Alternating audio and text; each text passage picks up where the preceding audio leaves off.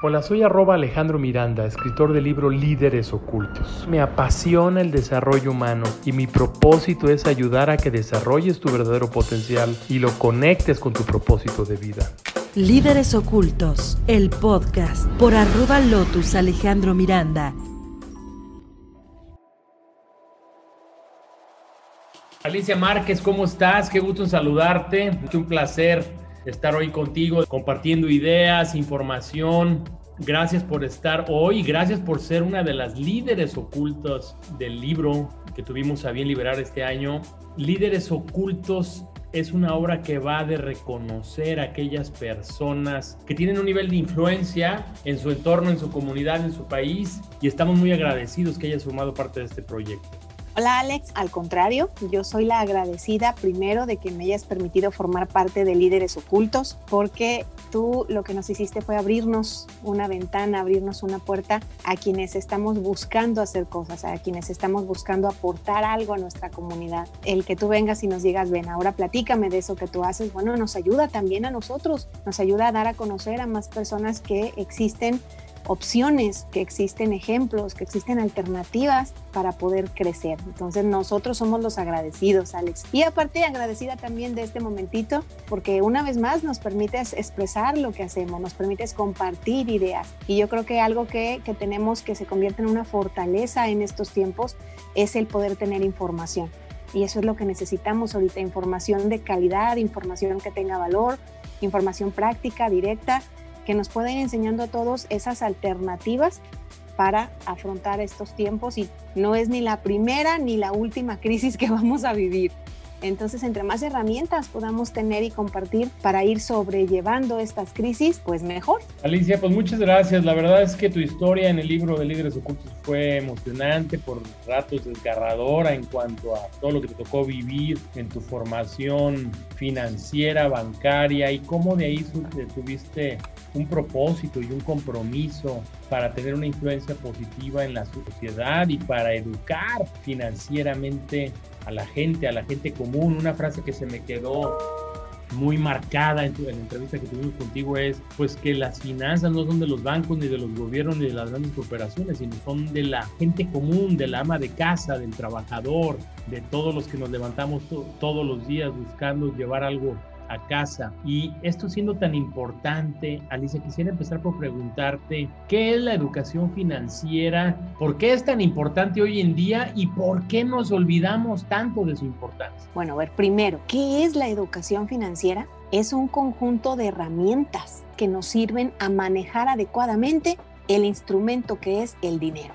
Eso es la educación financiera. ¿Por qué es tan importante esta educación financiera? Por lo que yo te platicaba en el libro. Tú, yo y todos los que nos están escuchando y compartiendo con nosotros, ya somos financieros. Suena raro el decir, ¿ya somos financieros? Sí, porque tú y yo y todos manejamos dinero. Ya manejamos el instrumento. Hay veces que hemos tomado decisiones con información y otras veces hemos tomado decisiones como dirían las abuelitas, pues al ahí se va, pensando en que tomé una buena decisión y tal vez no. Sin embargo, algo muy importante es que cada decisión que tomamos con el dinero marca nuestra vida, tiene consecuencias, en algunas veces positiva, en otras negativa. Entonces por eso se vuelve tan importante decir, bueno, si yo ya soy financiero, si yo manejo todos los días el dinero, pues tengo que tener el manual, tengo que tener los conocimientos adecuados para tomar decisiones financieras. Y en eso es en lo que se convierte la educación financiera. Ahora, desafortunadamente, la última parte de tu pregunta dices, híjole, ¿por qué? ¿Por qué nos rehusamos tanto? ¿Por qué no la tenemos? ¿Por qué es tan complicado? Bueno, pues porque venimos de una cultura en la que no hay educación financiera. Desafortunadamente, la mayoría traemos por ahí esa herencia de, de tener ciertos paradigmas con el dinero esos ciertos paradigmas es, es la parte negativa, es la parte de esas frases del no hay, no es suficiente, la situación está difícil, estamos en crisis, el que nada debe, nada tiene, el dinero es malo, cambia a las personas, más vale pobre pero honrado. Entonces, imagínate de dónde venimos, qué traemos cargando. Esa, esa, herencia de pensamiento negativo sobre el dinero. Pues entonces eso hace que vayamos tomando decisiones, ahora sí que difíciles con el dinero, no tenemos la información para tomarlas y nos va mal o hay una consecuencia negativa y de inmediato nos trasladamos a esos paradigmas que traemos. Ah, sí, pues mira, si estoy endeudado es porque bien decían en mi casa esto está difícil, la situación se pone así, pero pues es que el que nada debe, nada tiene. Entonces nos vamos como eh, convenciendo de que eso que nos dijeron es lo correcto y aceptamos que es así. Eso es lo que está difícil. Entonces, en el momento en que también tomemos conciencia, Alex, de que no, no es así, nada negativo que nos dijeron acerca del dinero es correcto, es meramente un instrumento. Y si yo he tomado malas decisiones es porque no tengo la información correcta me faltó el manual. Entonces, en cuanto yo acepte esa situación y empiece a tomar educación financiera, mis decisiones tendrán más información y mis decisiones serán más acertadas y mi situación financiera irá cambiando poco a poco. Nos acabas de dar un montón de creencias limitantes, ¿Sí? Eh, un lenguaje que nos repetimos como sociedad todos los días, es un condicionamiento social, familiar, heredado de algún lado. Este es el obstáculo fundamental para manejar el dinero. ¿Por qué nos cuesta tanto trabajo aprender y manejar correctamente el dinero? Definitivo, el principal obstáculo es esas creencias limitantes que sin darnos cuenta pues ya las vamos adoptando por ahí desde los tres o cuatro años. Y la segunda razón de por qué es tan difícil es porque nadie nos enseña que hay información financiera que yo debo tener. Entonces imagínate, junta esas dos, pues es la fórmula perfecta. ¿Para qué? Para la tormenta perfecta. Lo que yo sé del dinero está equivocado, pues es como si manejaras una cortadora y nadie te dice cómo. Entonces estás en cualquier momento en riesgo de volarte un dedo, porque la tienes que manejar sí o sí, pero nadie te da el manual. Así son las finanzas. Entonces imagínate que nosotros cuando crecemos, por ahí a los tres o cuatro años inicia nuestra conciencia y de repente ya nos damos cuenta de que nuestros familiares hacen intercambios con el dinero, de que alguien entrega en alguna tienda o en algún comercio, entrega moneditas, billetes y recibe cosas en ese momento inicia nuestro despertar con el dinero eh, a esa edad tan temprana y decimos, yo quiero, yo, yo, yo quiero eso, yo quiero eh, intercambiar moneditas, billetes y, quiero que me den cosas. Es, es dame, yo quiero dinero. Y como lo vemos muy a la ligera y nos quedamos solo con ese aprendizaje, entonces ahí inicia un proceso complicado, porque como niños aprendimos a gastar. El primer enfrentamiento con el dinero es quiero gastar, cuando el primer enfrentamiento debería de ser quiero generar y posteriormente quiero ahorrar. Cometemos también el error de pensar es que están chiquitos no, ese tipo de enseñanza se queda marcada, de decir el dinero es para gastar. Si desde los 3 o 4 años iniciáramos con ciertas técnicas para enseñar a los niños cómo se genera el dinero, que no necesariamente es trabajando, entonces ellos también iniciarían con un enfrentamiento con el dinero un poquito más claro, más consciente. Nadie dice que lo tengan que aprender luego, luego, pero iniciaría un poco de más conciencia. Entonces, ahí estaríamos marcando una diferencia de aquellos que no tenemos ni la menor idea de cómo se genera el dinero, cómo se ahorra, pero ya tenemos años gastando con el dinero, porque eso sí fue lo que nos enseñaron. Entonces, imagínate esa, esa comparativa de lo que aprendemos en casa desde los tres o cuatro años y luego vamos creciendo y nadie nos da el manual, pues por eso se complica tanto la cosa, y además si aceptamos que vamos a seguir utilizando el instrumento del dinero toda la vida, te dediques a lo que te dediques, hagas lo que hagas, tengas la profesión que tengas, tengas el negocio que tengas, vas a manejar el instrumento, Alex. Y no tengo el manual. Y el único aprendizaje que tengo es el equivocado. Por eso es que te digo que es la tormenta perfecta, son las razones por las cuales cometemos errores y tenemos una situación financiera difícil. Estamos partiendo de la base de que, bueno, tenemos creencias limitantes, tenemos un condicionamiento desde niños para manejar mal el dinero, no sabemos de dinero, no estamos informados y además desde niños estamos modelando comportamientos de los adultos en relación con el dinero que también no es bueno o es tóxico o negativo. Si los pensamientos son cosas si nosotros somos un reflejo real de todo lo que estamos pensando durante todo el día, y si estos pensamientos no son positivos, en armonía, en paz interior, en abundancia, en relación con el dinero, ¿cómo podemos atraer esta abundancia a nuestras vidas? ¿Qué herramientas podemos utilizar para empezar a pensar positivo, a cambiar de canal, a ver el dinero de otra manera y por lo tanto atraer la abundancia que todos deseamos desde la armonía, desde la desde la paz, desde la tranquilidad y desde la confianza? Yo lo dividiría en tres pasos y, y, uno de esos pasos es mucho lo que tú nos compartes, lo que yo he aprendido de ti, que primero es dejar de sentirnos víctimas del dinero, Alex, porque hay veces en que tratamos de justificar las cosas malas que nos han pasado con el dinero, nuestra mala situación financiera, sintiéndonos víctimas y creemos inclusive que es una cuestión de suerte. Entonces el primer paso para mí sería tomar conciencia de que no, no somos víctimas del dinero ni el dinero es mal, ni estamos marcados a decir es que en toda mi familia siempre hemos pasado dificultades con el dinero, entonces pues es así. Dejar de sentirnos víctimas, tomar conciencia de que nuestra situación financiera viene de decisiones equivocadas que tomé porque no tenía información. Para mí el paso dos es entender también eh, lo que yo he vivido con el dinero es porque he manejado mal el instrumento y aceptar que también lo he manejado mal, pues porque no tenía la información. Eso sí es, es delicado decir, pues en mi país no tengo educación financiera, no hay. A mí me encantaría que hubiera educación financiera desde la primaria, Alex. Pero bueno, estamos en la universidad y aún así no hay. Entonces imagínate a qué nivel estamos. Acepto que al tomar el control de mis finanzas significa déjame revisar qué errores son los que ya cometí para ponerles un alto y para no repetirlo. Déjame empezar a tomar educación financiera donde, donde se pueda. Tú sabes que ahorita estamos en la era de la información. Donde se pueda tomamos educación financiera, voy corrigiendo mis errores, voy modificando mis acciones con el dinero en cuanto a la deuda, en cuanto al gasto, y ya me voy brincando a la otra parte que es generar ahorro e inversión. Desde, el momento en que dejamos de sentirnos víctimas, yo creo que ya, ya nos subimos al canal de la abundancia, porque ya dejé esa actitud de la queja, de culpar a otros y ya acepté que está en mí. Y tú sabes que eso es, eso es clave para subirme a ese canal de la abundancia.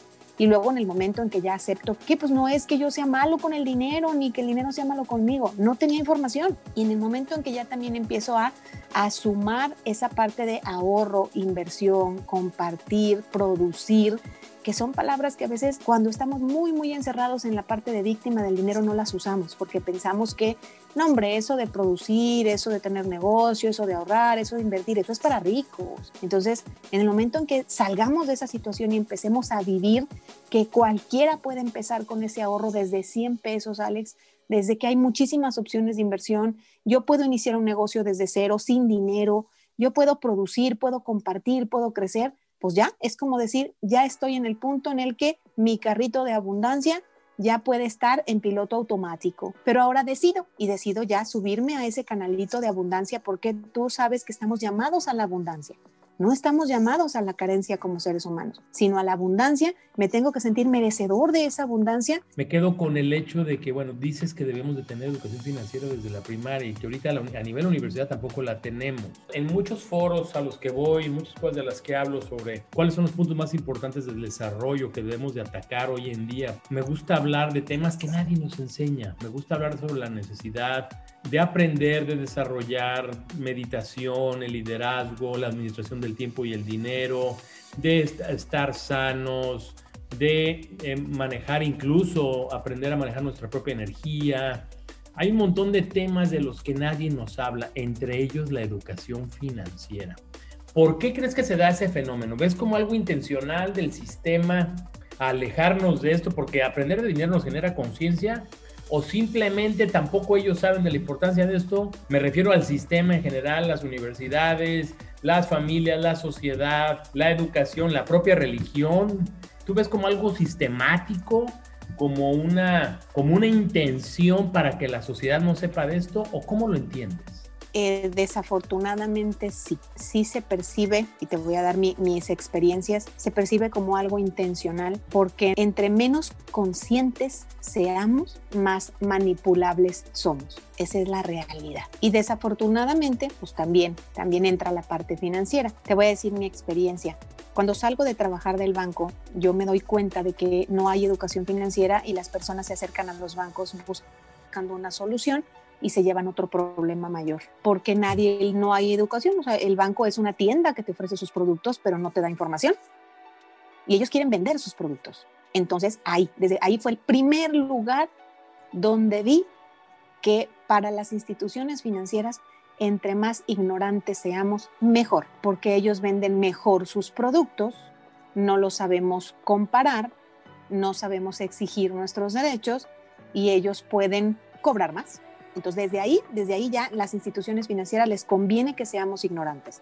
Luego, eh, al salir, me da por, por iniciar un proceso para proponer por ahí en esos eh, concursos que hay de forma anual de Banco de México para, para proponer algunas eh, modificaciones o reformas a la parte económica, pues yo me animé, muy contenta y muy motivada, mandé una propuesta en uno de sus concursos anuales. Y bueno, resulta ser que después de intentarlo en tres ocasiones, nunca obtuve ni el quinto lugar. Me desanimé, pero antes de desanimarme, le mandé mi trabajo a uno de mis maestros, de mis mentores que tuve en el IPADE. Le mando mi trabajo y le digo, maestro, por favor, dígame que mi trabajo no es tan, tan, tan malo como para no haber estado nunca en un quinto lugar, aunque sea. Revisa mi información y me dice, no, Alice, te felicito, el trabajo es muy bueno, está bien sustentado, propones reformas clave, pero jamás te van a tomar en cuenta, porque eso implica, o sea, el que les estás diciendo que inclusive algunas de las reglas de Banco de México para manejar el dinero son incorrectas y nunca te lo van a aceptar. Entonces en aquel momento, bueno, yo lo tomé como que, bueno, ya me hizo sentir bien, ya con eso, ¿no? Y luego la siguiente vez que lo veo es que eh, llego a trabajar a las universidades y me doy cuenta de que en los planes de estudio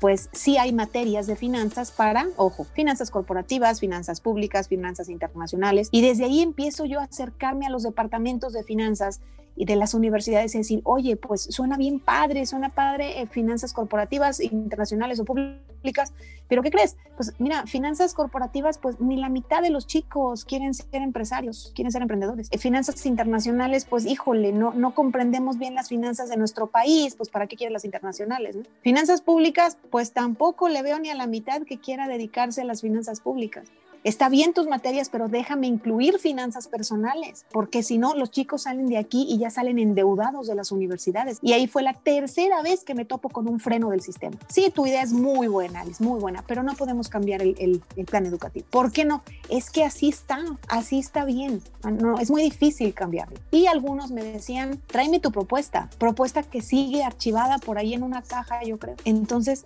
es la tercera vez. O sea, si te fijas, me topé con la parte de las instituciones, me topé con la parte de, de inclusive proponer algo un poco más arriba.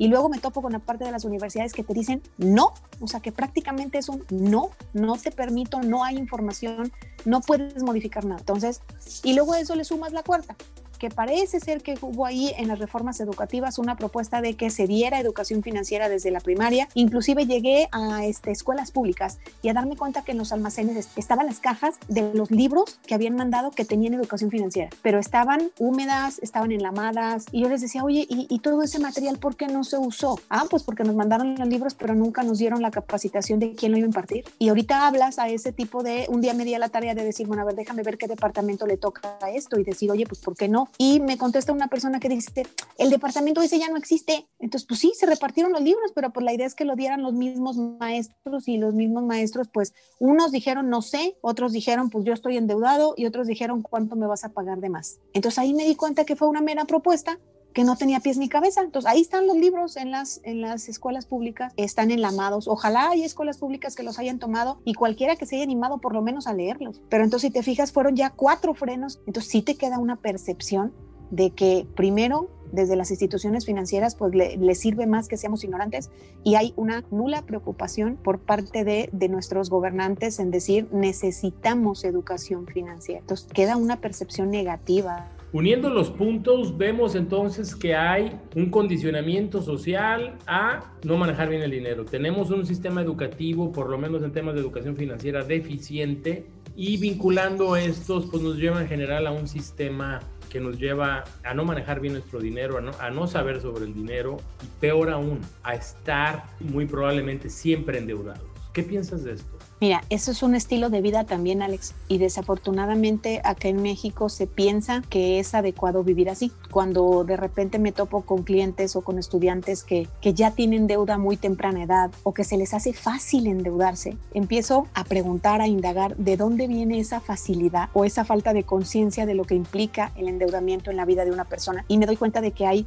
pues todo un mecanismo. Hay paradigmas que se aprendieron y que se quedaron marcados de que solo así se hace uno de cosas Así me contestó un estudiante que ni 20 años tenía y ya debía en tarjetas más de 100 mil pesos. ¿Y qué pasó? Pues que durante un tiempo tuvo un buen empleo, se acerca al banco, el banco hace su trabajo, le vende un producto para el que él no está preparado, lo toma y empieza a endeudarse, endeudarse. Y luego al poco tiempo le ofrecen otra tarjeta de crédito, la toma y empieza a endeudarse. Y cuando le digo, ¿estás consciente de lo que regalas de intereses? Y me dice, no, yo, yo hago mis pagos mensuales. Le digo, sí, pero no estás pagando los totales, por lo tanto estás regalando mucho dinero en interés. Ah, no, no me había dado cuenta. Y yo le decía, debes más de 100 mil pesos, tienes 19 años y cambiaste de empleo y hoy más del 60% de tus ingresos se van a pago de deudas. Y su respuesta fue, pues sí maestra, pero es que ya ve, solo así se hace uno de cosas. Escucharlo fue impactante porque sé que esa frase viene de esos paradigmas. Entonces él ya aceptó el endeudamiento en su vida. Y así muchos, muchos de los mexicanos. Si yo te diera cifras del INEGI, el INEGI dice que el 68% de los mexicanos económicamente activos tenemos deuda, de, de cualquiera. Dígase deuda de, de bancos, de tarjetas de crédito, de cajas populares, de tiendas departamentales, financieras o inclusive deuda con prestamistas fuera del sistema, con acreedores, con agiotistas y con el monte de piedad. Entonces, es una sociedad que está acostumbrada a estar endeudado. Yo quisiera ahí aclarar un punto. Tener deuda o tomar deuda no es malo. La palabra viene de apalancamiento y de origen el financiamiento debe servir como palanca de crecimiento. En algún punto nos faltó la educación financiera para entender que nosotros estábamos usando la deuda no como apalancamiento, sino como ancla amarrada al cuello, Alex. Entonces, ¿Qué es lo que sucede? Yo parte de mi trabajo lo he dedicado a, enseñar a las personas a controlar su deuda, a decir, no es necesario que seamos radicales en decir, híjole, la deuda arruinó mi vida, yo ya no quiero saber nada. No, no, no, meramente es controlarla y empezar a utilizarla como palanca de crecimiento para tener patrimonio, para generar negocio, para producir. Para eso es adecuado el financiamiento o el apalancamiento. Pero imagínate si hay una cifra que dice que aproximadamente un 32% de los chicos que salen de las universidades ya salen endeudados, en la mayoría de los casos del mismo crédito educativo, a tasas muy altas, que no sería lo adecuado para ayudar a un estudiante, y al salir de la universidad pues tienen que aceptar los trabajos que se puedan porque ya hay una responsabilidad financiera. Entonces al aceptar el trabajo que se pueda, pues gran parte de mis ingresos se van al pago de deudas y eso no me permite crecer. Y al mismo tiempo la vida me lleva a decir, pues ya, ya soy un graduado, ya tengo que tener coche, ya tengo que independizarme, probablemente ya tengo que tener una familia o ya llegó familia. Y pues ahora aparte de mis deudas que yo ya venía arrastrando, ya tengo que adquirir más deuda. Y sigo pensando que es normal, que así está bien, así vive toda la gente. Terminamos en una edad promedio entre los 35 y los 45 años, destinando aproximadamente el 50% de nuestros ingresos a deudas. Imagínate si se considera que el 60% de tus ingresos son necesarios para sobrevivir y le estamos destinando casi la misma cantidad a pago de deudas, pues eso hace que tus gastos contra tus ingresos estén desfasados. Y cuando gastas más de lo que ganas, el resultado es más endeudamiento por lo tanto, sobre endeudamiento. Entonces, sí, sí tenemos un problema fuerte en nuestro país con la deuda, sí creemos que es algo normal y no la sabemos controlar. Y bueno, pues esa es parte de mi misión, Alex, el que los chicos desde la universidad entiendan que el endeudamiento no es malo, pero hay que saberlo manejar. ¿Cuál es la forma adecuada del endeudamiento? Fíjate en esto, Alex, y creo que ya te lo había comentado. Los niños, por ahí en, en segundo de primaria a los siete años, nos enseñan a restar y la maestra en el pizarrón pone, a ver niños, vamos a empezar a aprender a restar 25 menos 17. Imagínate la resta, Alex. 25 menos 17. Y la maestra dice, 7 para 5 no alcanza. ¿Qué se hace? Se le pide prestado al de al lado. Y desde ahí empezamos a creer, ah, pues es que eso de pedir prestado está bien y se van quedando esas marcas. Pero imagínate el problema que tenemos tan solo al entender lo que dice el INEGI. 68% de los mexicanos tienen deuda. Compáralo contra que solo el 13% tenemos ahorro. He ahí la razón del por qué pegó tanto el COVID en los bolsillos de los mexicanos. No estábamos preparados. Deuda descontrolada, deuda cara y no ahorro, no fondo de emergencias para afrontar una contingencia, pues ahí he ahí el resultado. A veces pensamos que la paz interior o el desarrollo de la espiritualidad está peleada con el dinero, que el dinero debe estar alejado de todo este tema de equilibrio, paz interior. Lo vemos como dos polos opuestos, eh, los bienes materiales, la riqueza física, eh, y decimos es más fácil que un camello entre por el ojo de una aguja a que un rico entre al reino de los cielos. O de creencia eh, nos hace pensar que es una es la, la una o la otra. Lo que yo te quería preguntar es si tú ves viable, concebible, factible que el dinero vaya de la mano con una paz interior, con, una, con un bienestar pleno, desarrollando mi espiritualidad y teniendo a la vez abundancia material. Por supuesto, Alex. De hecho, ¿qué crees? Fíjate que hace poco eh, di una charla hablando de abundancia y yo les decía, ojo porque no vengo a platicar aquí cómo nos vamos a hacer millonarios. Para mí, en este proceso de la abundancia, está primero el buscar una abundancia espiritual que te conecte con lo que tú creas. Después de que tú logras esa conexión con lo que tú creas, entonces viene la abundancia intelectual, que es adquirir conocimientos. Y cuando tienes esas dos, por añadidura vendrá la abundancia económica. No puede ser al revés. ¿Por qué? Porque imagínate aquellos personajes que tenemos que solamente tienen o buscan o logran la abundancia económica y no tienen ni la espiritual ni la intelectual. Y ahí tenemos muy marcado a los narcos. Los narcos en algún momento obtuvieron abundancia económica, pero se separan o no logran una abundancia espiritual o intelectual. Y tú sabes que llegar a ese tipo de abundancia, solamente la económica, tiene consecuencias muy graves. Y la principal consecuencia es la pérdida de tu libertad. Ahora, ¿qué pasa si nos topamos con aquellos que tienen las últimas dos? Por ejemplo, aquellos casos en que sí logran la abundancia económica y la intelectual también, pero imagínate un personaje que tiene abundancia intelectual y económica, pero no tiene abundancia espiritual de la que tú me digas. ¿En qué se convierte esa persona? En soberbia, ególatra. Así es como vamos viendo los personajes. Entonces es, es clave, es clave para nosotros buscar la abundancia espiritual primero. El dinero en ese contexto debe servir como el instrumento que sabiéndolo manejar adecuadamente me va a brindar tres emociones, seguridad, tranquilidad y libertad en cuanto yo controle adecuadamente mi dinero, ojo, fíjate, no estoy diciendo hasta que sea millonario vas a tener una tranquilidad espiritual. No, no. En cuanto controles tu parte financiera, entonces vas a dejar de sentir ansiedad, desesperación o depresión por el dinero. Nadie dice hasta que seas millonario, ¿eh? En cuanto vamos tomando el control, se siente. Tengo miles de testimonios, Alex, que me dicen, híjole, es que la deuda no me dejaba dormir, no me dejaba tomar decisiones, ya no me dejaba vivir. En cuanto vemos que sí hay solución, que se puede reestructurar, que podemos controlar la deuda, en ese momento me dicen, es que respiré. Entonces no estamos hablando de ganar millones. Y hoy, Alice, cuando ya acomodé mi presupuesto y me di cuenta que sí puedo hacer algunos cambios y esos cambios me ayudan a liquidar deuda y empezar a ahorrar, no, hombre, se siente bien padre. Claro, porque va saliendo del agujero negro que te metiste y cuando ya veo que sí puedo iniciar ahorro y que sí puedo iniciar inversión y que ya me puedo eh, brincar a producir, a compartir y a generar sin que yo trabaje, no hombre, ya me siento hasta ligerito. El control de la parte financiera nos debe de ayudar a la parte espiritual y lo hace, lo ayuda a veces decimos, el dinero me causa problemas. No confundamos, no es el dinero, es las decisiones que tomaste y las consecuencias que viviste. Eso es lo que te causa problema. El dinero no fue. En cuanto tomemos control,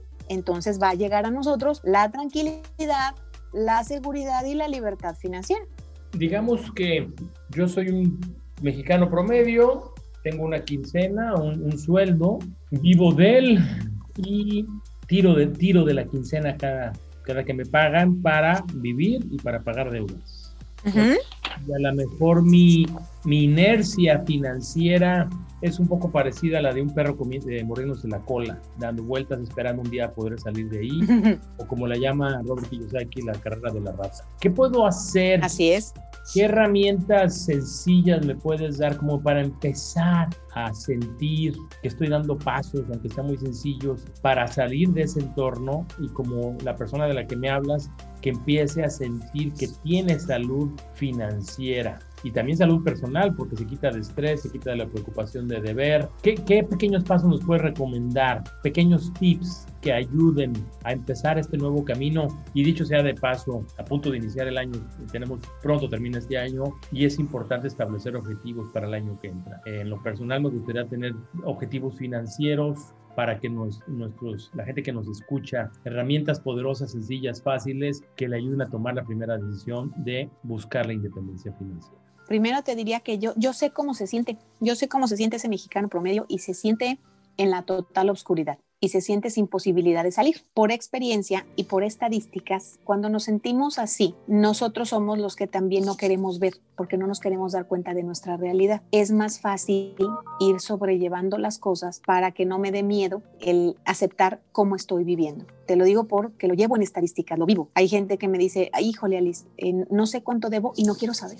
La verdad es que no quiero saber porque me asusto. A eso me refiero. Entonces, esto es como ir caminando a ciegas en un bosque donde sabes que hay muchísimos peligros. ¿Qué se tiene que hacer? Tres pasos. El primero es el que ya conocemos detente, haz un alto, deja de gastar como estás gastando, deja de tomar deuda y usar las tarjetas de crédito. Hay que ponerle un alto a esa situación. Y yo sé que me van a decir, es que no es fácil porque se vienen todos los gastos de la siguiente quincena, pero el paso dos es observar. ¿Cómo se hace ese paso dos? Tomando el control, sentándote a hacer una lista de tus deudas. Créeme, Alex, hay personas que no saben ni siquiera cuánto deben. Esa lista de las deudas implica cinco columnas a quién le debo, cuánto le debo, cuánto es lo que pago al mes, cuánto tiempo me falta por pagar y la más importante, la tasa de interés. En ese momento en que tú hagas el primer mapa, que es el de las deudas, en ese momento ya puedes decir, anda, ya sé cuál deuda me cuesta más cara, que es la de tasa de interés más alta, ya sé cuánto realmente pago al mes de todas mis deudas y ya sé cuáles son las deudas que sí pudiera negociar, reestructurar o pagar primero, pagar después, porque ya tengo un mapa, ya, son, ya no solo estoy a ciegas, pague y pague y pague y pague como llegan los estados de cuenta. Y luego dentro de ese paso 2 está el otro mapa. No, lo que no se mide no se puede mejorar. Y sé que a veces decimos, pues sí, sí sé cuánto gasto porque ni me alcanza. No, la realidad es que no sabemos lo que gastamos.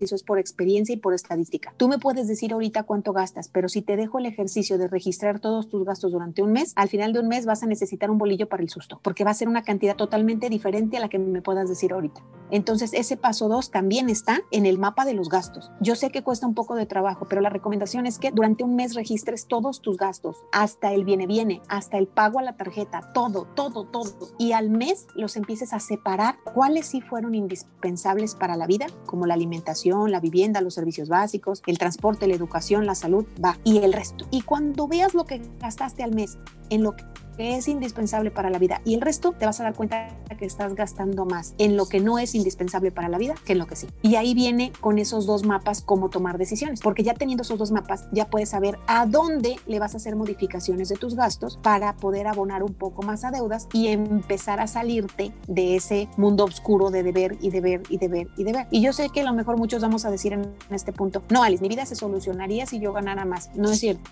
Y eso lo tengo súper comprobado por mis clientes y por estadísticas si tú tienes una fuente de ingresos, tienes una llavecita de agua que gotea, pero tienes una coladera, en la vida vas a ver el agua. Entonces, antes de buscar que se abra un poco más la llave del agua, primero hay que tapar las coladeras. Y por eso es que los primeros mapas son las deudas y los gastos. En cuanto tú empieces a tapar la coladera, se va a empezar a notar el agua que gotea. Y ahora sí, el paso tres es buscar generar más ingresos. Yo no dije buscar otro trabajo, porque hay veces que me dicen, no maestra, pues es que usted quiere que yo trabaje eh, eh, en la noche también y pues ya trabajo en la mañana y trabajo en la noche. No, a ver, yo no te dije que buscaras otro trabajo. Yo te dije generar ingresos. Es muy distinto. Hay ocasiones en que tú lo único que tenemos en la mente es que genero ingresos trabajando 8 o 10 horas al día. No, tú puedes buscar opciones para generar ingresos desde tu casa, unas horas el fin de semana, unas horas entre semana. Hay muchísimas formas de generar ingresos. Y aunque se inicie con poquito, si destinas esos poquitos ingresos extra para el pago de las deudas, pronto vas a sentir tranquilidad y libertad. Y después esas cantidades ya las puedes destinar a iniciar con un ahorro, con un fondo de emergencias o con una inversión. Entonces se inicia siendo conscientes de que por más que yo me sienta en un agujero, sí puedo cambiar cosas. Y el tercero, busca generar una fuente de ingresos extra. No nos quedemos con la idea de no puedo porque ya tengo un trabajo. No, no, nadie dice que tengamos otro trabajo, que busquemos cómo generar ingresos extra y esos son los que nos van a ayudar un poquito junto con los mapas a ir saliendo de esa situación o de esa llamada carrera de la rata. Herramientas muy útiles y bueno, aprovechando el cierre de año, creo que es casi obligatorio preguntarte, Alicia, ¿qué hacer con los aguinaldos? Es tiempo de aguinaldo, a veces nos quemamos, las, se nos quema por irnos a gastarlo, a comprar regalos, a lo mejor para comprar cosas que no necesitamos, también para impresionar a gente que no conocemos o para darnos gustos que no, que tiene más bien que ver con, saciar un vacío interno.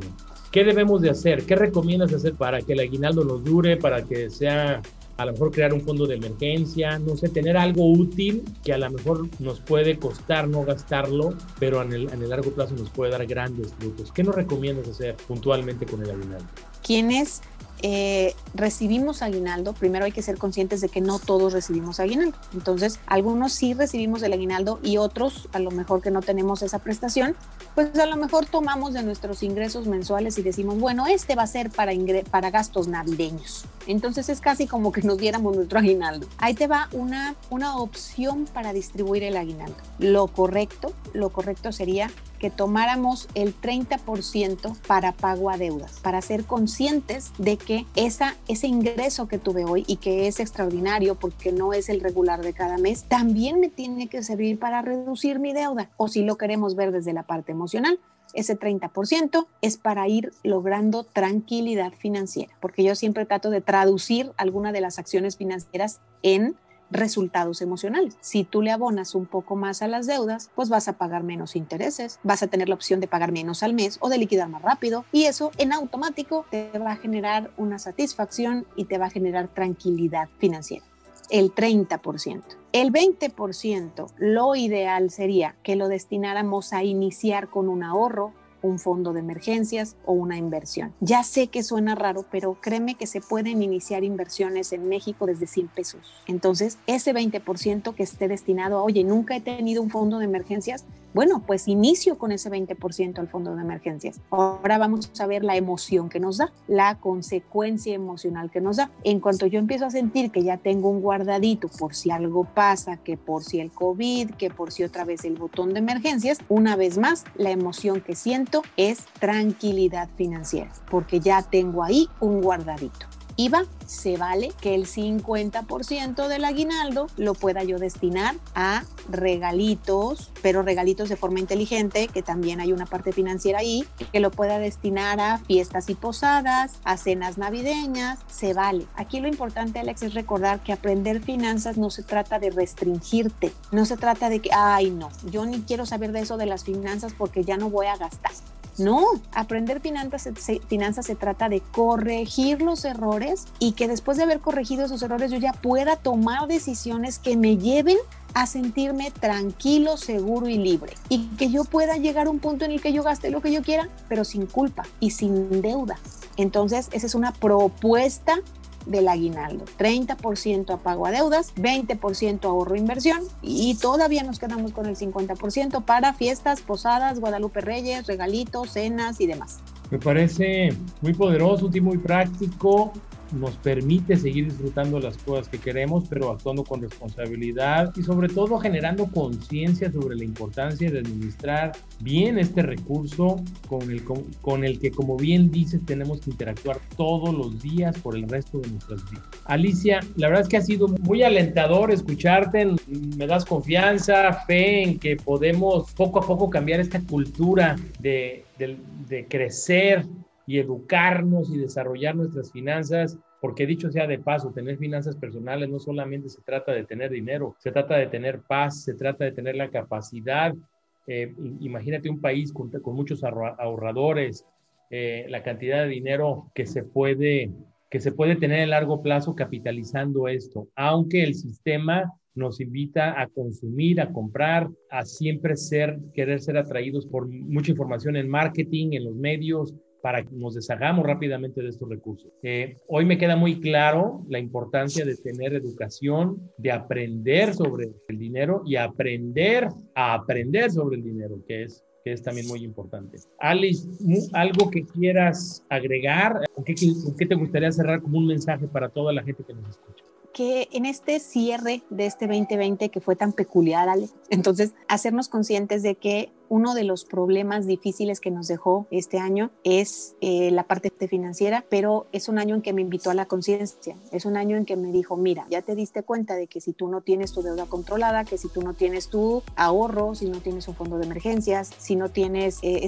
ese hábito de decir, tengo que crear una segunda fuente de ingreso, no puedo tener solo una, si en los negocios ya te dijo el COVID, híjole, si no tienes un fondo de previsión, eh, la puedes pasar mal, si no estás eh, preparado para adaptar tus negocios a, voltear a nuevas formas de distribución o a nuevas eh, formas de existencia como la digital, pues te va a ir mal. Entonces, el COVID nos vino a enseñar todo eso, Ale, a las personas y a los negocios.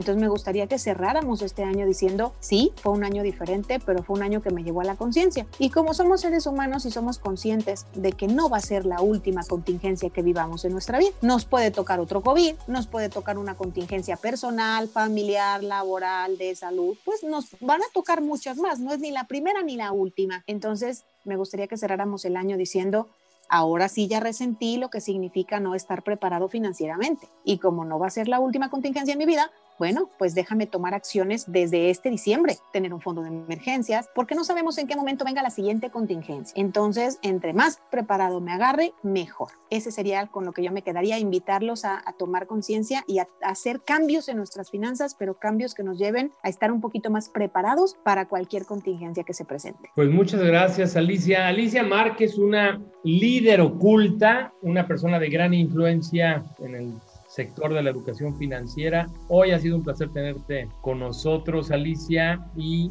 pronto volvemos contigo para ver si hacemos una segunda parte, porque este es un tema enorme, larguísimo, y hay mucho que aprender. Y me imagino que esto es como en la escuela, hay que ir subiendo de grado, hay que ir aprendiendo, hay que ir especializándose, y supongo que una vez logrando ciertos objetivos financieros hay que educarse más, hay que crecer más, hay que aprender más, y entiendo que esto es una formación para toda la vida. Un placer, muchas gracias. Gracias, Alex.